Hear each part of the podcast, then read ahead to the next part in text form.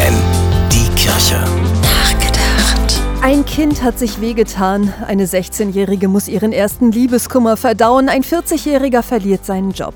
Diese Situationen haben eines gemeinsam. Wer sich schlecht fühlt, der braucht Trost. In der Corona-Pandemie gilt das vielleicht noch mehr als früher.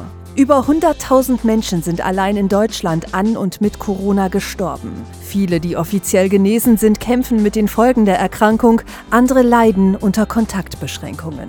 In all diesen Situationen ist Trost wichtig, denn Trost ist mehr als nur die Floskel alles wird gut. Jemandem Trost spenden heißt ihm zu sagen, du kannst lernen, mit deiner Angst und deiner Traurigkeit umzugehen, denn du bist nicht allein. Oft braucht es dafür gar nicht viele Worte. Jemanden in den Arm nehmen, ihm tatkräftig helfen, das tröstet oft besser als eine lange Rede.